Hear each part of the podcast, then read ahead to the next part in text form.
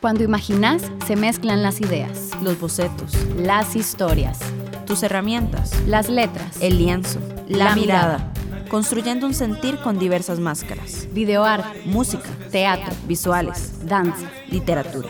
Crea el espejo de nuestra evolución o decadencia. Confronta el arte que nace de vos. Expresándote. Divirtiéndote. Artiquicia.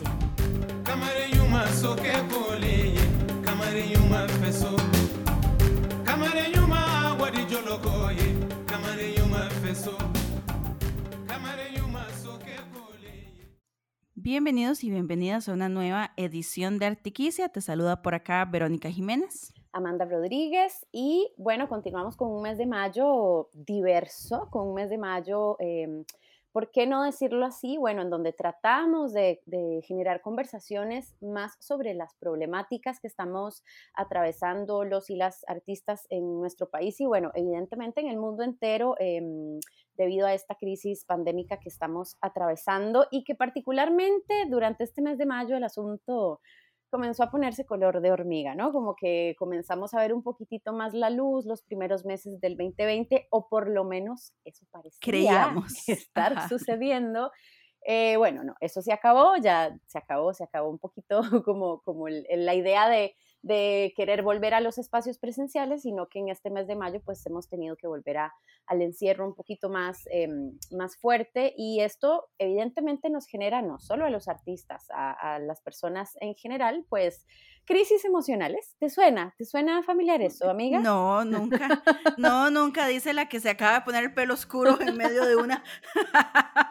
Por ejemplo, todos tenemos nuestras herramientas, todos estamos como tratando de encontrar de qué manera, eh, bueno, salimos adelante eh, de estas crisis emocionales que, bueno, eh, son importantes temas para conversar porque de repente es eso, las herramientas, o sea, ¿qué son realmente herramientas para, para atravesar momentos tan difíciles y por qué no momentos para los que no estamos preparados? O sea, ¿qué, ¿qué ser humano está preparado para una pandemia mundial? De repente pensaría que eso no se ve en la escuela. Exactamente, y yo creo que, que uno de los temas, vamos a ver, este mes de mayo hemos abordado el tema de la situación económica, la vulnerabilidad económica y el trabajo decente que evidentemente no podemos desligarlo del impacto que no tiene solamente económico, sino que tiene un impacto en la salud mental y emocional de todas las personas. Y a lo mejor, ¿verdad? Eh, no, usualmente no acompañamos estas discusiones de esa otra parte, justo un poco, tal vez pensando en lo que contaba Nayu la semana pasada, nos, nos visualizamos o visualizamos a las personas artistas como estas creadoras de actividades que incluso son de beneficio para, para las audiencias, que incluso son fuente de despeje o de creatividad, pero cuando empezamos a entender la dinámica en la que se inserta, eh, las complicaciones económicas y, bueno, y todo el sistema del que hemos venido hablando, de repente, ¿qué implica una pandemia para una persona artista en términos de salud mental? Eh, un poco lo hemos abordado en pequeñito, ¿verdad? ¿Qué implicaba no poder entrenar para artistas escénicos? ¿Qué implicaba no estar arriba de un escenario para un actor o una actriz? ¿Qué implicaba estar frente a un live pero sin gente para una persona músico? Y ahora lo que queremos hacer justamente hoy es tratar de entender o, o, ver qué ha pasado y con qué herramientas podemos contar en términos de salud mental enfocadas en personas que trabajan en el sector artístico y cultural. Amanda, ¿nos puedes contar con quién vamos a conversar? Vamos a conversar con Brenda Barrantes. Ella eh, tiene esta dualidad maravillosa que es artista escénica, es actriz y también profesora de teatro de la Universidad Nacional y al mismo tiempo, bueno, es psicóloga y em, ha logrado implementar bien estas dos áreas profesionales en su quehacer, incluso eh, teatro del oprimido, que también es una, una de las, em, de las áreas de teatro en donde se trabaja más, digamos, la parte social y en comunidades. Entonces creo que ella es una persona apta para eh, comunicarnos, digamos, desde los dos lados de la moneda, por decirlo así, eh, qué es lo que un poquito estamos atravesando y también cómo, cómo atravesarlo de la mejor manera. Eh, creo que mm, que también el término salud mental ha estado, digamos, entre comillas, como, como un poquito más, ¿verdad? Más accesible en los últimos tiempos y entonces vemos, qué sé yo, hasta en espacios televisivos, este tema de, bueno, sí, salud mental, pandemia, encierro, em, pero de repente es lo que vos decís, ¿verdad? Particularmente en el gremio de las artes, las cifras, por ejemplo, que nos compartía Gladys hace un par de semanas em, de la red de emergencia cultural, o sea, la cantidad de artistas que en este momento no es que no están en las tablas, no, es que tuvieron que dejar por completo su profesión para literalmente buscar economía de supervivencia en lo que sea, o sea, en lo que sea, eh, es muy alta. O sea, es muy alta. Las cifras de Gladys fueron, si no me equivoco, del 30% y entonces eh, son 30% del gremio artístico que no necesariamente tiene por qué tener otras herramientas más que las de su profesión, porque la verdad, la verdad es esa, como que de repente sale muy, muy sencillo este eslogan que hemos hablado tanto en Artiquicia como de renovate. Reinventarse. claro, pero ¿cómo? ¿De dónde? o sea, ¿con qué tiempo? ¿Qué hago? Tengo hijos. No, y yo no, yo no sé si, ¿no? O sea, si en estas circunstancias, por ejemplo, ese discurso se lo dijeron a personas ingenieras, ¿no? De repente como, bueno, te vas a tener que reinventar y de ahora en adelante sos chef. porque tenés que reinvertirte, ¿verdad? Sino que más bien se lo dijimos a quienes, a las personas que eran profesionales en arte, porque esa es la desvalorización que le tenemos como profesión que desencadena en todo lo que hemos venido conversando, ¿verdad? Entonces es, es muy complicado y son elementos que se suman a lo que ya todos estamos viviendo, pero que queremos verlos desde el lente particular de la, de la situación de, de quienes son el centro de Artiquicia, ¿verdad? Que son las personas creadoras, las personas artistas. Es verdad. Y también este mismo tema es un tema que dentro de, ¿verdad? De, de, los y las trabajadoras de las artes, o bueno, por lo menos lo que he logrado ver en redes sociales en los últimos tiempos, se conversa mucho como de, bueno, ya de por sí los, los y las artistas siempre hemos tenido que tener dos ingresos económicos distintos, como la frase popular de tener los huevos en diferentes canastas, simple y sencillamente porque hacer arte en Costa Rica no alcanza para comer.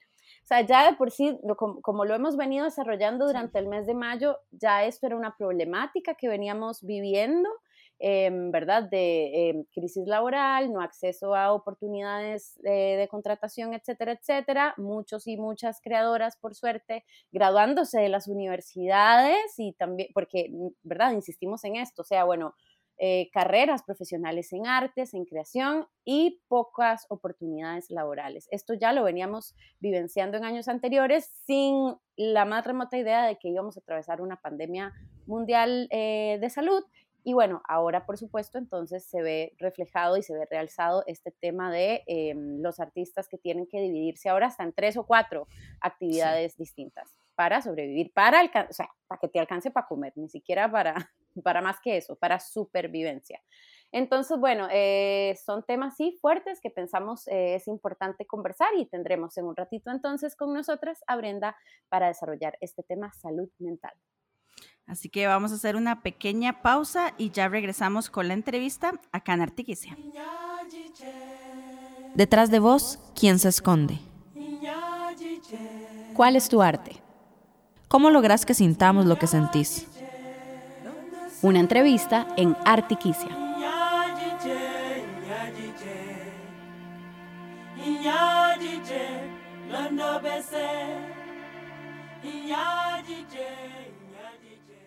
Estamos Artiquicia y ya tenemos con nosotras a nuestra invitada de esta edición, de este episodio.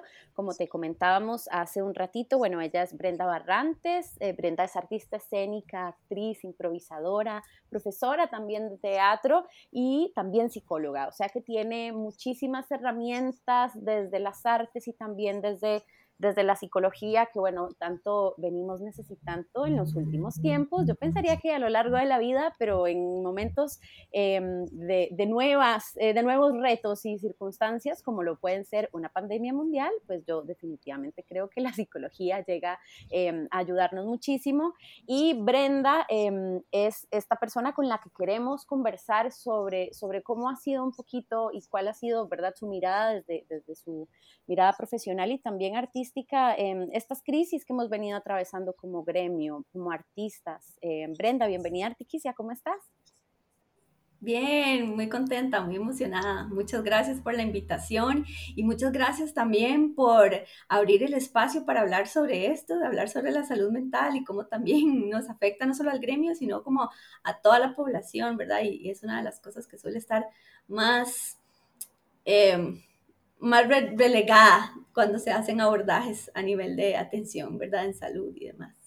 Así es, Brenda. Nosotros conversamos en los anteriores programas sobre temas bastante densos realmente y bueno, con pues con, datos e información muy fuerte en relación a, lo que estamos viviendo los y las artistas, bueno, a nivel de desempleo, a nivel de crisis socioeconómica y obviamente que, esto tiene una repercusión en nuestra estabilidad emocional, en nuestra salud mental. Em, un poquito cuál ha sido la, lectura que has, que has podido tener vos dentro de, bueno, vos como artista con tus compañeros y compañeras, pero también como docente en el espacio universitario al cual perteneces. Bueno, es complejísimo, ¿verdad? Creo que eh, las afectaciones a nivel emocional, ¿verdad? Y de, salud mental en, el gremio artístico siento que han sido muy grandes y son muy profundas. Y a mí lo que me preocupa, por ejemplo, eh, es que esta profundidad de estas, ¿verdad? De estas afectaciones no son de ahorita sino que vienen siendo de hace mucho tiempo. Creo que hay algo interesante dentro del gremio artístico y es un, mito para mí, bueno, también como una como un mandato, ¿verdad? Que, se plantea como eh, la frase clásica de la función debe continuar. Y a pesar de que tengo el tobillo roto, ¿verdad? Que tengo una, una quiebra huesos que me va a morir, ¿verdad? Que mi mamá acaba de morir, o sea, miles de cosas he escuchado a lo largo de estos años trabajando también eh, desde las artes en donde la gente se expone a, ¿verdad? A este, a este mandato de la función de continuar y sea lo que sea, hay que dar espectáculo, hay que hacer función, hay que ir al concierto, ¿verdad? Y hay que hacer todas las cosas. Entonces eso va como acumulando durante mucho tiempo, como muchas afectaciones, muchas eh, heridas emocionales que no sanan, ¿verdad? Y cosas como de sobreesfuerzos Mm, que, llegan como luego a, tener un impacto mucho mayor también en la salud mental de las personas. Ya por sí creo que el gremio, al, al, tener como, ¿verdad? Ser uno de los gremios eh, pues con menos presupuesto, ¿verdad? Con, con peores condiciones, ¿verdad? De las peores condiciones también laborales, ¿verdad? De mucha inestabilidad y demás. Em, es, es, un gremio, ¿verdad? Que donde a veces agarramos lo que hay, en el momento que hay, ¿verdad? Vamos agarrando los trabajitos y demás. Y entonces esta cosa también de, de, inestabilidad económica y todo eso, pues nos hace a veces que cuando haya que, ¿verdad? Ese trabajo, tenemos que darlo todo en ese momento del trabajo con tal, ¿verdad? Porque no sabemos cuándo vamos a volver a tener contrataciones o, o así.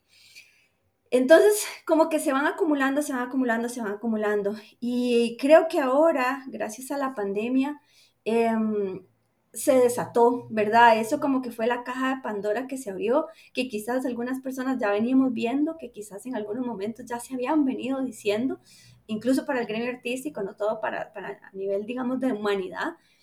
Y se abrió la caja de Pandora y salieron todas las cosas, ¿verdad? Y cuando salen así, salen en, en bola de nieve, ¿verdad? Es una avalancha de cosas que se reactivan de años anteriores, de momentos pasados, ¿verdad? De la historia personal y demás, y que entonces quedan como mucho más a flor de piel y, generan mucho más, ¿verdad? Estos, estos momentos de, de mucha más vulnerabilidad emocional, ¿verdad?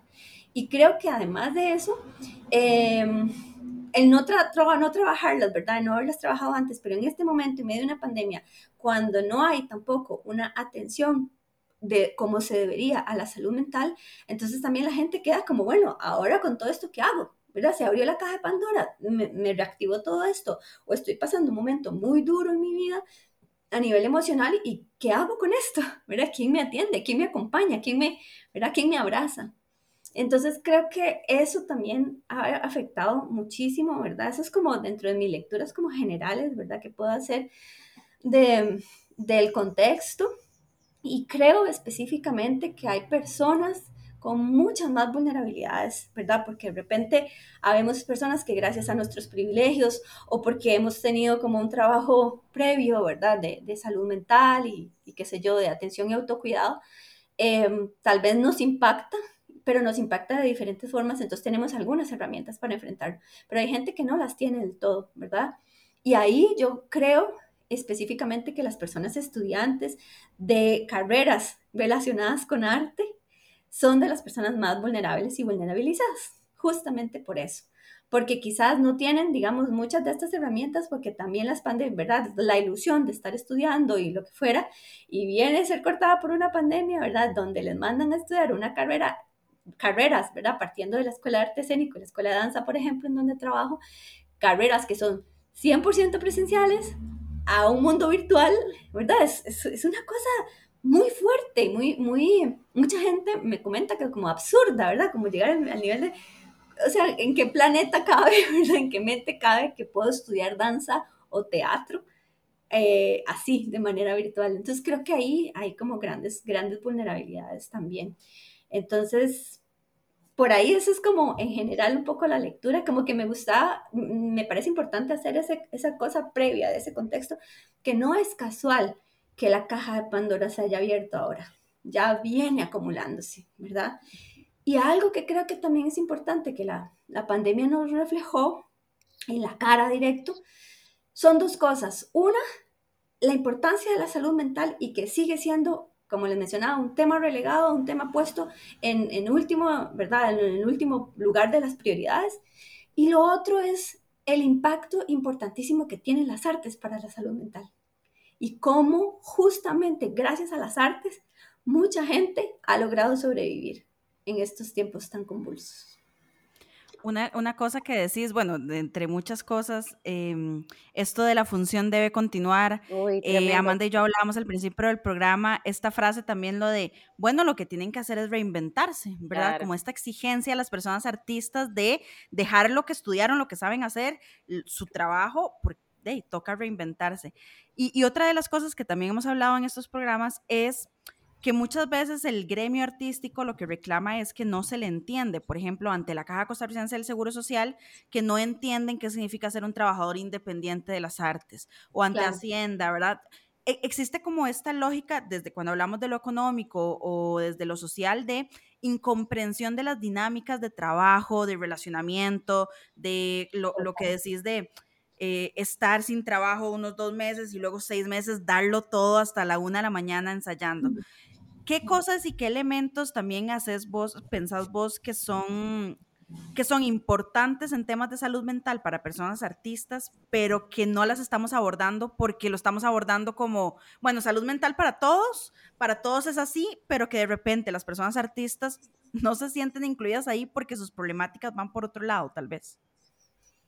Mm, a ver, yo siento mucho que nos falta, ¿verdad? Como el espacio tenemos una tendencia como artistas a hacer, ¿verdad? Siempre, estar haciendo, entonces hacer proyectos, ¿verdad? Entonces el trabajar con el movimiento, entonces trabajar con puestas en escena, el hacer y hacer y hacer. Y pocas veces nos damos el chance de escuchar y de conversar. Entonces, para mí, una de las cosas que son fundamentales es tener estos espacios y estas posibilidades de conversar, ¿verdad? Lo he visto, por ejemplo, con personas estudiantes, ¿verdad? Donde llegan con un, montón de cosas y la avalancha de, emociones y así, y a veces estas mismas personas nos dicen, es que solo lo que necesito es decirlo, lo único que es que me escuchen. Nada más, y cuando hablan, van como sucede algo muy interesante que por eso la psicología para mí es como maravillosa, porque sucede esta cosa que al verbalizar logro ir ordenando mis ideas de otra manera. Entonces a veces relativizo y digo, Ay, mira, ahora que lo digo no es tan fuerte como lo pensé, o como que ya lo logro comprender, entonces voy logrando intentar como ordenarlo. Entonces esa escucha creo que es algo que es importantísimo que nos falta. Me parece como la, la cosa vital, ¿verdad?, para nuestra salud mental y tiene que ver con toda esta cosa de, de, por ejemplo, el apoyo económico, ¿verdad?, que es como que fueron los primeros sectores a, nivel nacional que se, que se apoyaron, ¿verdad?, o que se les dio el empuje, y la parte em, este, turística, y, ¿verdad?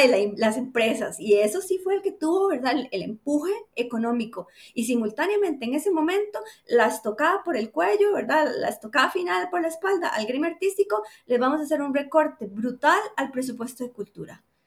Entonces, ¿en qué cabeza cabe que una persona que ya está teniendo una afectación muy fuerte a nivel emocional por la pandemia, pero además por, por el camino, ¿verdad? Previo de, eh, como artista, o sea, que, le digan, le vamos a quitar prácticamente el 80, no sé al final cuánto fue, un 80% del presupuesto, al, ¿verdad? a toda la cuestión de cultura, que era que, lo que también a mí me aseguraba de alguna manera tener ingresos. Entonces, hay como una mezcla, ¿verdad? Porque obviamente no es solo trabajar con la cuestión económica y no es solo que si me dan plata ya yo, ¿verdad? ya yo estoy bien, pero si no es, claro, ahora si yo tengo un nivel de incertidumbre altísimo y me quitan una de las posibilidades de fuentes de ingreso, ¿verdad? Que, capaz que estoy vislumbrando, claro que voy a tener mucho más incertidumbre y claro que me voy a deprimir mucho más y claro que me voy a ir de bajón, ¿verdad? Y, llega como a, suceder algo que es como mucho la desesperanza, ya no hay por dónde, o sea, ya, ya no, ya no, ¿verdad? O sea, todo es, es lo peor, ya no tengo de dónde, ¿verdad? Ya no puedo, no sé cómo reinventarme, ¿verdad? Con esa, entre comillas. Y, y hay como una desesperanza generalizada que entonces hace que obviamente las personas eso se agudice, ¿verdad? Entonces, me parece como espacios de escucha, incentivos, ¿verdad? Dentro de, dentro de la parte económica. Creo que también esa posibilidad, yo creo que por un lado como de, de crear desde el placer, ¿verdad? Porque ahora entonces nos pasa mucho que, claro, que todo el mundo estamos reinventándonos en las artes para seguir generando ingresos. ¿verdad? O por ahí como salen en algunas noticias o en algunas em, eh, notas que hace la prensa o algunos eh, medios independientes de, bueno, la, la, actriz que está vendiendo pupusas, el, ¿verdad? El productor de, de, cine que está haciendo mandados en bici y todo ese tipo de cosas que me parece como una cosa formidable, pero claro, esto lo estamos haciendo para sobrevivir económicamente y lograr poder comer, ¿verdad? Como, como necesidad básica. Eh, y entonces, claro, entonces a, veces entonces pasa a decir, bueno, ¿cómo vamos a hacer una cosa virtual? Entonces, ¿verdad? Hagamos un espectáculo, porque bueno, ya nos dieron el fondo pro artes, tenemos que ver ahora qué diablos, ¿verdad? ¿Cómo lo, cómo lo ejecutamos? Porque ya está el compromiso, pero no lo hacemos desde el placer necesariamente. Entonces también se vuelve una cosa re pesada, porque entonces estamos pasando, nuestros cuerpos están atravesando la pandemia, nuestras familias están atravesando la pandemia, ¿verdad? Psíquicamente es un molote, socialmente otro, ¿verdad? Y además que para algunas personas, eh, en mi caso, por ejemplo, mucha de la creación viene del placer, ¿verdad? yo, por, por suerte y también desde los privilegios que tengo, tengo un, un trabajo que me da de comer, ¿verdad? Entonces la parte artística yo la hago desde, desde lo que a mí me mueve y desde mi necesidad urgente, visceral, de poner, ¿verdad?, mi cuerpo y, mi creatividad al servicio de la transformación social en mi caso, ¿verdad? Y al, y al servicio del, activista, del activismo feminista. Entonces, cuando lo hago, claro, también lo hago desde el placer, pero claro, me pasó, por ejemplo, y lo digo también desde el lugar personal y desde mis grupos, que todo el mundo se obstinó, o sea, nos desinflamos, nos desinflamos de una forma pavorosa y es como, bueno, reunámonos para ver que, no, yo no quiero más, ¿verdad? No quiero más pantallas, no quiero estar nada, a mí déjeme tranquila, ¿verdad? Y empezó a pasar la cosa como de, eh, es que necesito concentrarme en el trabajo, o sea, necesito concentrarme en este momento en lo que me da de comer, ¿verdad? Y si no tengo, necesito buscar la opción, entonces no puedo dedicarme en este momento al arte. ¿Verdad? Aunque quizás en algún momento el arte me dio a comer o me dio parte de comer, este, en este momento no puedo, ¿verdad? Entonces como que también es entendible, ¿verdad? Ese momento de cómo nos enconchamos y eh, preservamos nuestra propia seguridad y nuestra propia sobrevivencia, ¿verdad? Básica. Entonces sí, nos falta esta, esta cuestión, ¿verdad? De más ese, ojalá, ese placer. Y creo que también esta reinvención, no desde la presión, ¿verdad? De, este otro mandato que surgió con la pandemia de, claro, ahora que hay tiempo, entre comillas, entonces aprenda un idioma, monte una empresa, haga no sé cuánto, mande 40 proyectos y, y sobreviva. No, no, no, no. Salga a tocar y Sí, Brendy, yo quiero recapitular varias cosas que has ido mencionando que me parecen así, uff, importantísimas.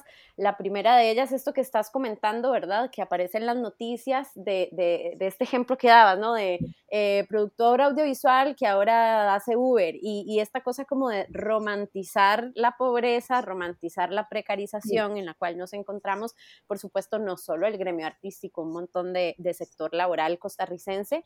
Eh, sí, da, dan, da mucha colería como que, como que por supuesto que nos hace sentir mal. Y también lo que mencionabas, que por supuesto me atraviesa personalmente muchísimo, como esta comillas, mística laboral con la que nos educan desde las escuelas eh, de artes de eh, la función debe continuar es tremenda porque entonces eh, lo, lo, relaciono mucho con lo que, por ejemplo, nos comentaba Nayubel en el programa anterior, de que como los y las artistas también por nuestra formación carecemos de un montón de herramientas em, digamos, a nivel de, de, reclamo de nuestros derechos laborales, sencillamente porque desde la educación viene. O sea, si nos están educando en las escuelas para eh, prácticamente poner la cabeza ante cualquier circunstancia, porque es que la función debe continuar, entonces evidentemente como artistas seguiremos repitiendo patrones en donde nos pasan por encima, ¿verdad? Otras personas, otros sectores, etcétera, eh, eh, o sea, es un tema de educación muy profundo, ¿no? Que viene desde las escuelas y no solo desde, desde el espacio incluso de la educación artística formal, o sea, viene desde las tablas, viene desde las prácticas artísticas, desde los elencos, ¿no? Em, me parece tremendo porque encuentro mucha, mucha relación en, realmente en las tres entrevistas que hemos venido realizando este mes de mayo, en donde tanto Gladys, Nayubel y ahora vos también mencionan la importancia del espacio reflexivo y crítico para los y las artistas, como no lo tenemos desde hace tiempo, como nos hemos dedicado a la supervivencia desde las artes, eh, creando proyectos y proyectos y proyectos para comer, y entonces no nos damos ese chance de la escucha, justamente de sentarnos posterior al proyecto, Em, a, recibir nosotros como creadores también ese alimento que fuimos a dar a las audiencias, que fuimos a dar a las comunidades, ¿no? Eh, ¿Qué pensás vos respecto a estas cositas? Sé que son muchos temas, pero, pero sobre todo esto, ¿no? la importancia de, de, lo que acabas de decir, bueno, las artes nos salvan, ok, perfecto. Em, y vemos como las audiencias eh, lo, lo, comentan, sí, eh, gracias al consumo de las artes estoy mejor, pero los y las artistas, que somos las personas que nos dedicamos a crear estos productos artísticos, ¿realmente estamos nutriéndonos de esto o no? Uf, casa de de palo, ¿verdad? Dicen por ahí. y eso creo que lamentablemente no, no solo pasa en el gremio artístico, pasa en el gremio de la psicología también, ¿verdad? Estamos claros sosteniendo a todo el mundo y, el gremio es el menos que se sostiene. Y, y, es bien complejo, ¿verdad? Porque es difícil verse hacia lo interno.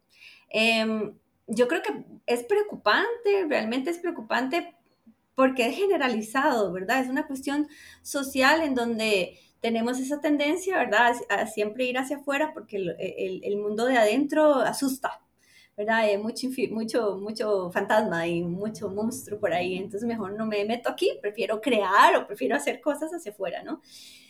Y creo que es como triste, ¿verdad? Porque yo lo, yo lo pensaba ahora escuchándote, Amanda, que, que me parece interesante que no solo es un espacio reflexivo lo que nos hace falta, es un espacio empático, es una escucha desde lo emocional y desde lo afectivo.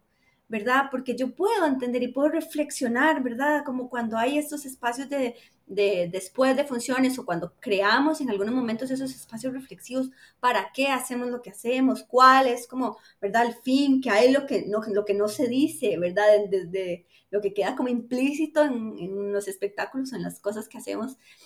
Pero qué pasa también como de esos momentos en donde es, es, un, es un, lugar de, de escucha afectiva, de, de, de otras cosas que tienen que ver con el arte, que pasan por el arte, que pasan por nuestros cuerpos, pero no necesariamente se asocian desde lo racional, ¿verdad?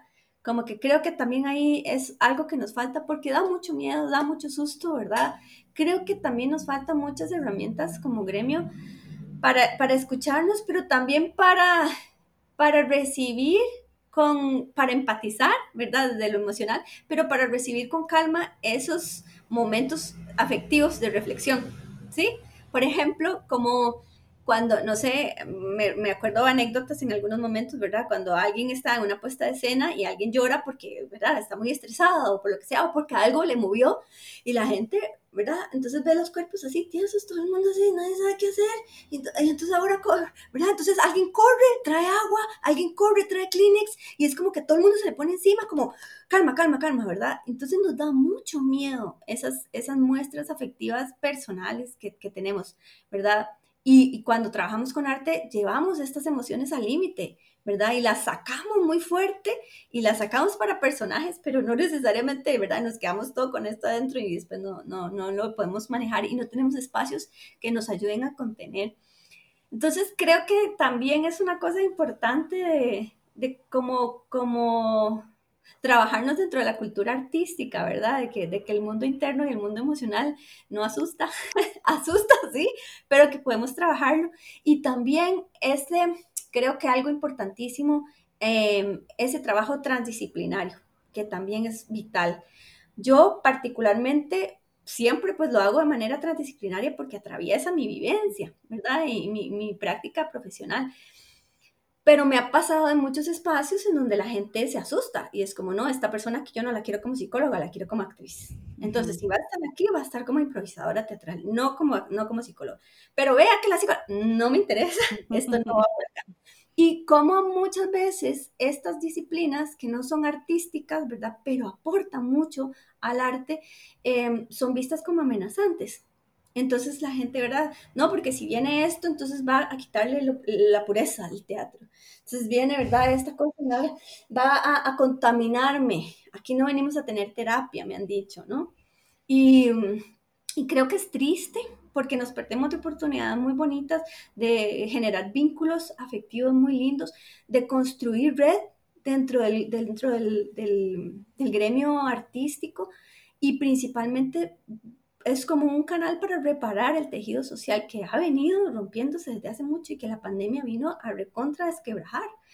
Entonces necesitamos generar estos vínculos desde eso afectivo, desde el amor, desde el cuidado, ¿verdad? Desde la función, no debe continuar. Y ¿verdad? Irlo reparando con amor y con cuidado y, sin, sin esa sensación de amenaza, porque gracias a esas posibilidades de red es que el gremio puede fortalecerse y puede entonces, por ejemplo, pelear por sus derechos de forma articulada, ¿verdad? Pero si todo el mundo está peleado con todo el mundo y como que al final nadie, ¿verdad? Hace proyectos, pero cuando se termina el proyecto se, se terminó el vínculo, entonces es difícil generar esa articulación para trabajar en colectivo, ¿verdad? Entonces creo que vital la reconstrucción de este tejido social para articular también acciones transformadoras y, de ejercicio y, perdón, y reclamo de nuestros derechos, ¿verdad? A mí me, me huele a la cabeza pensar, por ejemplo, em, poniendo como una metáfora de algo, eh, no sé, tal vez más hablado, pienso mucho, por ejemplo, cuando estábamos en el Mundial en 2014, cuando Michael Umaña tiene que patear ese penal y sabe que cuatro millones de costarricenses le están viendo, ¿verdad? Y que él tiene que tener toda la claridad emocional, mental y física para meter el bendito penal y que por eso la selección nacional tiene un psicólogo, ¿verdad? Y tiene procesos de psicología deportiva. Y, y como que sí validamos que desde altas esferas, porque no todas las esferas, pero desde altas esferas del fútbol, pucha, los jugadores necesitan contención porque los niveles de adrenalina y emociones son muy altos. Pero una persona, hablando de actrices y actores, que, que durante jueves, viernes, sábado y domingo, durante tres meses, se sube a hacer un papel que tal vez está relacionado con traumas o está relacionado con violencia o está relacionado con, con un montón de emociones que tiene que accesar, quiera o no, y que además tiene que darlo todo y tiene que dejar esa energía sobre las tablas quién contiene a estas personas y, con qué herramientas lo hacemos, ¿verdad? Porque de repente yo, que, de que trabajo muy oficina frente a una computadora, no tengo la menor idea de cuáles son las consecuencias psíquicas de darlo todo cuatro noches a la semana eh, accediendo a estas cosas, ¿verdad? Entonces, a mí me vuela la cabeza que exijamos, vamos a ver, que exijamos que las artes y que la cultura nos ayude a nosotros como audiencias, pero que ni por un segundo a nivel también de política pública, digamos, hmm, este, ajá. ¿y qué costo tiene para estas personas intérpretes darme eso a mí, verdad? Eh, y, y, tal vez quisiera, Brenda, que vos tal vez nos contés qué herramientas, o más bien no, que, no qué herramientas, pero ¿Qué podemos hacer para por lo menos iniciar la conversación hacia una salud mental y que personas artistas que nos están escuchando digan, pucha, ok, identifico que a mí me está pasando esto. ¿Qué puedo hacer? ¿Hacia dónde me muevo? ¿Qué ayuda busco? ¿O qué, cuáles serían los primeros pasos que puedo dar? Uy, también ahí. otro montón, de verdad, otro mundo. Em, yo creo que no, no, sabría específicamente qué, qué herramientas o qué estrategias, porque creo que también las estrategias se construyen de manera colectiva dependiendo de las necesidades de cada espacio, de cada gremio, de cada, ¿verdad? cada momento, porque no es lo mismo, por ejemplo, el subgremio de la improvisación teatral en Costa Rica que el gremio del teatro, ¿verdad? Como que tiene ahí pues sus cosas distintas, sus dinámicas diferentes también. Entonces, por lo tanto, tendrían necesidades distintas. Yo, para mí, una de las cosas que yo como artista, ¿verdad? Como pedagoga y como, como persona de las ciencias sociales y de, las, de, de la salud mental, para mí es vital conocer hasta dónde puedo llegar, ¿verdad? Y que no, no, no sobrepasar esos límites personales y no permitir que otra persona sobrepase mis límites personales, ¿verdad? Eh, cuando a veces es como esta cosa de que, ¿verdad? Te estás trabajando un personaje o algo así, más bien es como, ¿verdad? Te fuerzan y te fuerzan a que llegue más, a que llegue más, a que, a que en, el momento, no sé, del ensayo, de la improvisación o de la puesta en escena, salga todo, ¿verdad? Y haga esa explosión y ese desborde, entonces la gente diga, uy, ahora sí le creo, ¿verdad? entonces nos forzamos a eso, entonces yo creo que es una cuestión también personal, ¿verdad? De, de, reconocer los propios límites y también ponerlos y, intentar pues que, que, otras personas no los sobrepasen.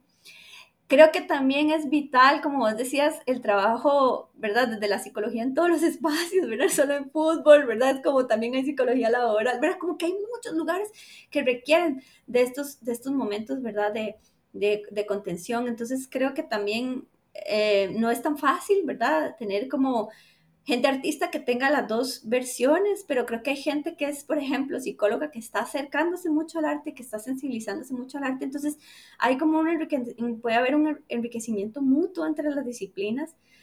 Eh, no tendríamos, ¿verdad? Por qué esperar un perfil tan detallado, ¿verdad? Que sea eh, todo esto junto, porque no es tan fácil. entonces, como promovernos el trabajo transdisciplinario, ¿verdad? esos esas oportunidades de, crecimiento conjunto.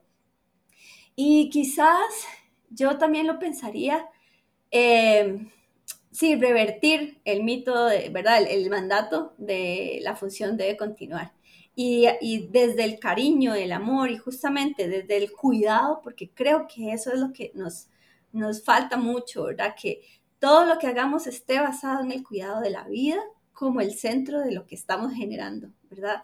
Porque puede ser muy importante la puesta en escena, puede ser muy importante la creatividad, puede ser muy importante el fondo pro artes que me dieron, pero si eso sobrepasa el cuidado de la vida en todas sus dimensiones, ¿verdad? De mi vida, la vida de las otras personas, de los afectos, em, entonces de nada sirve lo que estamos haciendo, ¿verdad? Entonces como, como poner ese cuidado en el centro, creo que es como fundamental, tener como, y hacerlo desde este cariño, ¿verdad? Y desde esta cosa, y, y parar, ok, la función no debe continuar, listo, no debe continuar. Como acuerdo colectivo, decimos, esto no lo hacemos, listo, ¿verdad?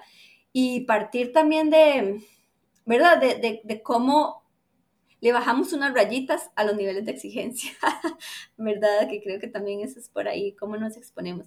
Pero creo que también depende mucho de los espacios, ¿verdad? Y de cada necesidad. Entonces, a, a mí eso, por ejemplo, en los grupos en los que estoy, eh, siempre mantenemos mucho esto en, el centro, el cuidado. Y es en la mínima que cualquier persona se esté sintiendo incómoda, paramos. Lo detenemos, cambiamos, nos escuchamos, lo conversamos mucho eh, y hacemos algo que es maravilloso, que yo no sé si pasa en todo el gremio artístico, pero por ejemplo en la colectiva Respiral pasa, que es celebramos. Lo que estamos generando lo estamos celebrando también. Entonces eso nos conecta directamente con el placer y lo celebramos desde, desde lo más básico, ¿verdad? Entonces nosotras teníamos una semana, un día a la semana donde nos íbamos a desayunar y a tomar café todo el mundo. Y entonces eran todas las personas del grupo con los chiquitos. Entonces, ¿verdad? Era una familia empleada. Entonces solamente nos sentamos a tomar café como una forma de celebración y honrar el vínculo. Entonces eso ha generado también eh, lazos mucho más fuertes y que como grupo entonces podamos entender y empatizar cuando hay alguien que nos está sintiendo bien o hay alguien que necesita parar o donde como grupo nos estamos forzando, ¿verdad? O donde grupo ideológicamente no queremos trabajar cierta temática o no queremos trabajar con cierta institución o cierta empresa porque no, ¿verdad? No, no, no coincidimos entonces lo entendemos y lo, y lo generamos de manera colectiva. Y eso, la celebración creo que también es algo maravilloso, muy hermoso y potentísimo. Y mm, iba a decir algo más y se me olvidó. Pero a mí esta frase de poner el cuido en el centro me mató porque efectivamente yo te podría decir a título personal, desde mis diversas experiencias musicales y escénicas, no, mentira, mentira que lo he vivido en casi ninguna. Y, me resuena mucho porque evidentemente pienso que nuevamente eh, regreso al espacio educativo de formación, ¿verdad? Es, que desde ahí, si de repente, porque lo que vos nos estás compartiendo es, bueno, así todo, es, es, es valiosísimo, pero de repente si los y las docentes en artes algunos y algunas todavía no entienden este papel tan importante que tienen, pues entonces van, van a seguir este, formando, ¿verdad?, artistas que no, que no tengan el cuidado tan presente. Y bueno, definitivamente que desde estos espacios em, de formación, entre comillas, formal e informal, porque sabemos que las artes, ¿verdad?, se aprenden en un montón de otros espacios, no solo en las universidades, em, tenemos que, que abogar por esto que, que nos compartís y que te agradecemos mucho porque eh, efectivamente, como decís, es muy difícil encontrar como esta persona con estos saberes y lo encontramos en vos y Berito y yo estamos súper felices cuando, cuando dijimos, ay no, ya tenemos a la persona perfecta para hablarnos de estos temas. La verdad que fue, que fue muy emocionante y te agradecemos montones por, porque este tema, bueno, es riquísimo y podríamos aquí quedarnos siete horas, yo feliz, la verdad, porque se aprende montones. Pero, pero es un tema definitivamente que seguiremos desarrollando por acá en Artiquicia en, en, los próximos meses y probablemente también te estemos tocando a la puerta nuevamente para seguir, seguir con la conversación. Buenísimo, yo feliz, la verdad que a mí me encanta, como vieron, hablo mucho, entonces me encanta mucho también lograr como, como también, porque yo voy aprendiendo, ¿verdad? Al escucharme voy también entendiendo muchas cosas y haciendo conexiones que quizás no entendía o no sabía. Entonces es un proceso muy rico y de verdad creo que es valiosísimo seguir conversando porque cada vez es como una cebollita, ¿verdad? Donde se le va encontrando una capita y otra capita y otra capita y donde pues esto de verdad, al menos la salud mental y más en tiempos de pandemia se relaciona con todo lo demás con todo, ¿verdad? Siempre tiene enlaces con todo, entonces también se vuelve algo como complejo, pero al mismo tiempo súper importante de abordar, entonces feliz de la vida, yo contentísima si lo volvemos a, a gestar, a conjurar y agradecida mucho, mucho con ustedes. Muchas gracias, Brenda. Vamos a hacer una pequeña pausa y ya regresamos para despedir el programa acá en Artiquicia. El arte es largo. La vida breve. Exprésate ahora. Artiquicia. Miércoles a las 8 de la noche. Radio U 101.9 FM.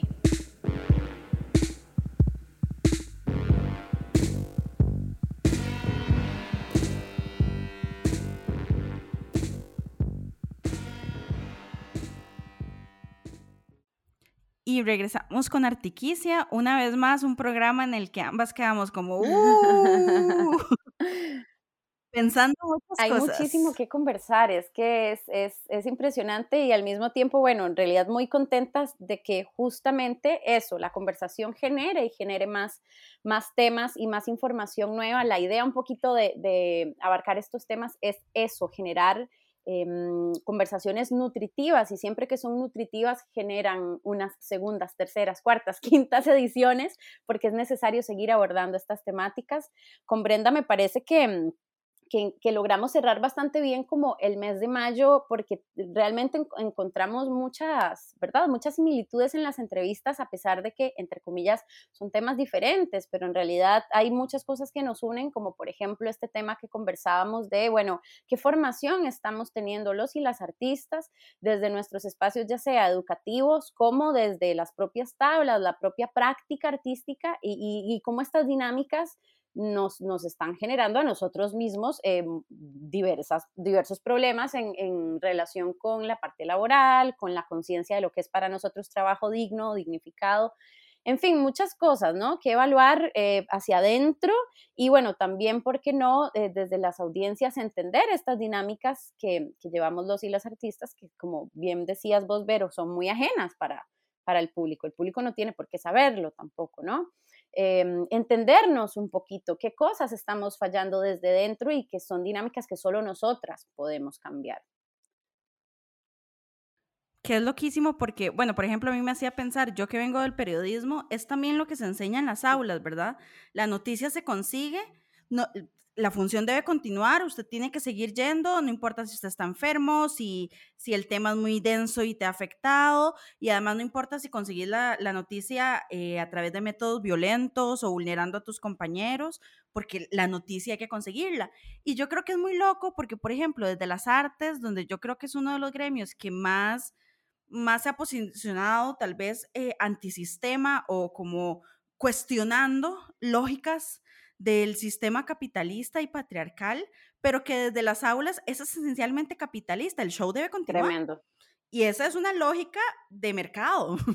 Es, y es como, wow, proponemos cosas en escena que tienen que ver con cuestionarnos quiénes somos, qué hacemos y por qué lo hacemos, pero los procesos para llegar ahí no nos permiten ese cuestionamiento. Entonces, claro, e, es, es, lo, es lo que dice Brenda, una caja de Pandora que una, una, vez más un programa de Artiquicia en el que, bueno, vámonos a dormir y a reflexionar porque hay muchísimas cosas de las que podemos seguir hablando. Y que ojalá continuemos las conversaciones en, próximos meses em, y ojalá también ustedes que, que, escuchan Artiquicia y que comparten estos episodios nos, nos, se quieran sumar a esta conversación. Pueden sumarse por medio de, bueno, nuestras redes sociales que nos encuentran en Instagram y en Facebook. Pueden sumarse por medio de nuestro correo electrónico que es artiquicia.gmail.com y la idea es eso, ¿qué otras? Ya nosotras tenemos muchas interrogantes más en la cabecita, pero también ustedes, ¿qué, verdad? ¿Qué preguntas o, qué finales de frase quedaron por ahí que nos quisieran compartir y seguir nutriéndonos y, y transformar un poquito esto? Porque la verdad es que si en momento de crisis como el que estamos viviendo no generamos transformación, bueno, ya no, ya, ya no hay mucho que hacer después. O sea, este es el momento para empezar a transformar esas dinámicas desde lo pequeño, desde, desde lo que decía Brenda, desde el autocuido y desde poner límites, que ya eso es un montón, digamos, ya eso es un trabajo de duro, hasta cómo estamos haciendo arte en colectivo, si realmente estamos eh, hablando de colectividad en las artes, en fin. O sea, N cantidad de cosas. Sí, yo creo que hoy vamos a soñar un poquito con, esto. Un poquitito, un poquitito. Vamos a ver si para, para junio em, hacemos un pequeño descanso de, de, los cuestionamientos y hablamos de algunas otras cosas. Veremos, no prometemos nada. Les iremos comunicando, pero mientras tanto, bueno, se despiden por acá de vos, Amanda Rodríguez. Verónica Jiménez. Y nos escuchamos Y nos escuchamos la próxima semana. Chao. El arte es largo. La vida breve. Exprésate ahora. Artiquicia. Miércoles a las 8 de la noche. Radio U 101.9 FM.